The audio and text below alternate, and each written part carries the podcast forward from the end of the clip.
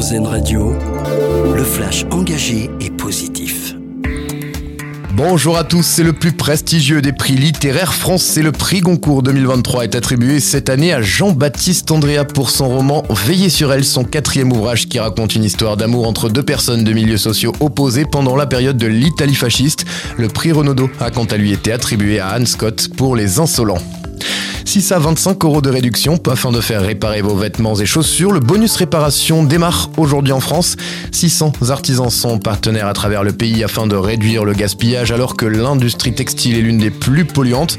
Objectif inciter les Français à faire réparer leurs habits plutôt que de les jeter. La liste des commerces partenaires est disponible sur le site bonusréparation.fr. Ce n'était plus arrivé depuis 27 ans. La relève de la garde républicaine devant l'Elysée redevient publique tous les premiers mardis du mois. Emmanuel Macron a présidé ce matin la cérémonie qui se fait d'habitude en toute discrétion. La garde républicaine est, on le rappelle, chargée d'assurer la protection et la défense du président, des institutions et des élus à l'Assemblée et au Sénat. Elle représente un effectif de 3500 gendarmes. Dans l'actualité également, une avancée majeure dans le traitement contre la maladie de Parkinson. Un malade originaire de Bordeaux, âgé de 27 ans, a retrouvé toutes ses capacités pour marcher grâce à une neuroprothèse mise au point par une équipe de chercheurs français et suisses. La prothèse stimule directement la moelle épinière grâce à des électrodes. Six nouveaux patients seront intégrés dans un prochain essai clinique qui aura lieu l'an prochain.